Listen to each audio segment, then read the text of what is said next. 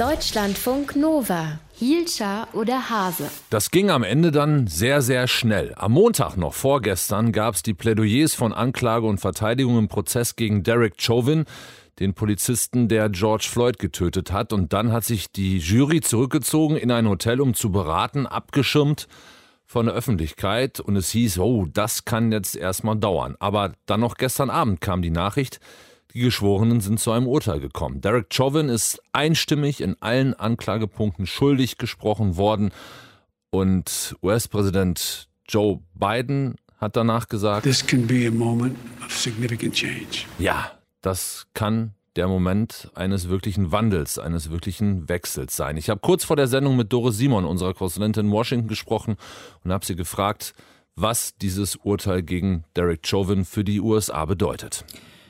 Das heißt, dass Derek Chauvin für sehr, sehr lange Zeit ins Gefängnis gehen wird.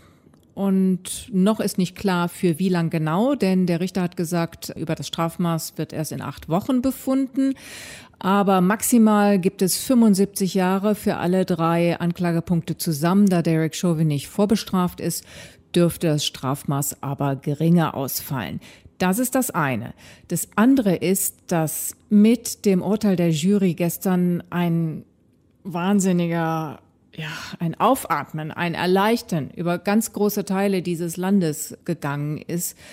Weit, weit, weit über den Kreis der Familie und der direkt Betroffenen und der direkt Unterstützenden der Familie hinaus. Der Tod von George Floyd hat eine Bewegung wie seit äh, den 60er Jahren eigentlich nicht mehr hervorgebracht, die Black Lives Matter, die über wirklich viele Monate hinweg immer wieder systemischen Rassismus angeprangert haben in der US-Gesellschaft. Und das hat sicher dazu beigetragen, dass zum ersten Mal ein so klares Urteil gegen einen weißen Polizisten, der einen schwarzen Mann, einen schwarzen US-Bürger getötet hat, gefällt worden ist. Der Justizminister des Staates Minnesota sagte, es ist überhaupt das erste Mal in Minnesota, dass ein weißer Polizist verurteilt wird. Deswegen bislang ist nur einmal ein schwarzer Polizist verurteilt worden, der eine weiße Frau getötet hatte. Das heißt aber auch, wenn ich dich richtig verstehe, dass der öffentliche, der große öffentliche Druck dazu beigetragen hat, dass dieses Urteil so gefällt worden ist jetzt.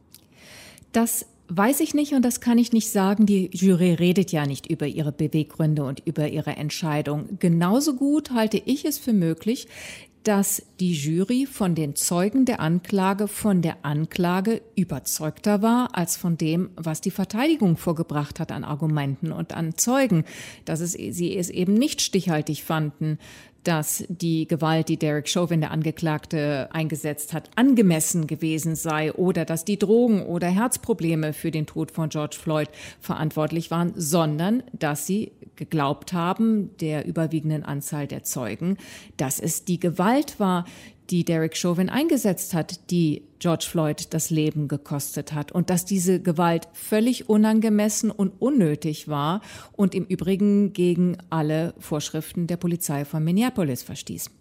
Was gibt's für Reaktionen auf die Entscheidung der Jury?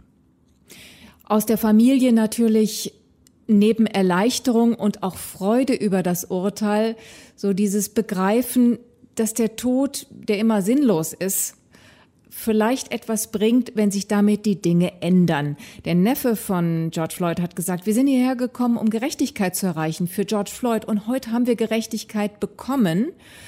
Und dieses Urteil, so Brandon Williams, seine Chance für sein Land, sich in die richtige Richtung zu verändern, wenn nur weil einer das Gesetz verkörpere, jetzt klar sei, dass er nicht über dem Gesetz stehe. Und der Bruder von George Floyd hat gesagt, jetzt können wir wieder atmen.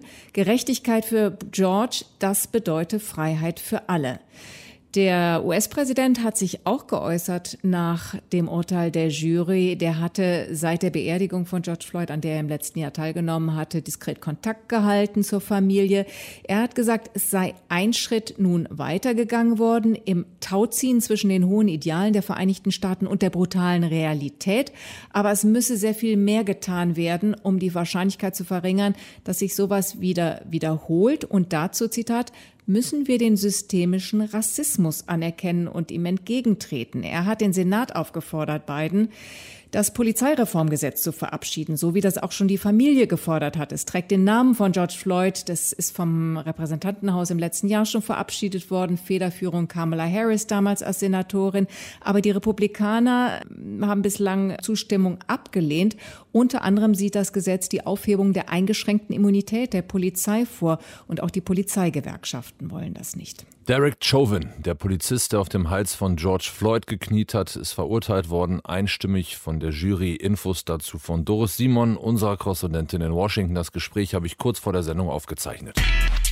Deutschlandfunk Nova, Hielscher oder Hase.